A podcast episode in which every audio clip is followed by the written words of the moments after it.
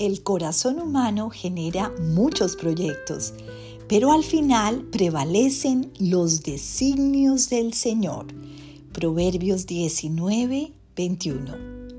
Dios, mi vida entera te pertenece.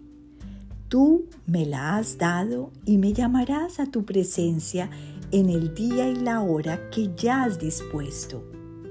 Perdóname cuando intento hacer planes en mi vida sin contar contigo.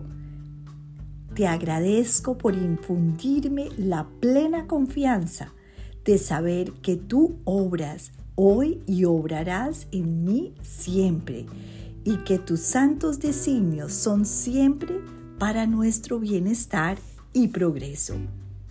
Te amo, Señor. Te ruego me ayudes hoy a depender más y más de ti en cada plan que conciba, sabiendo que incluso mis actividades cotidianas están bajo tu pleno control, porque sé que tu plan siempre es el mejor y hoy y siempre quiero vivir consagrada a cumplir tu santa voluntad.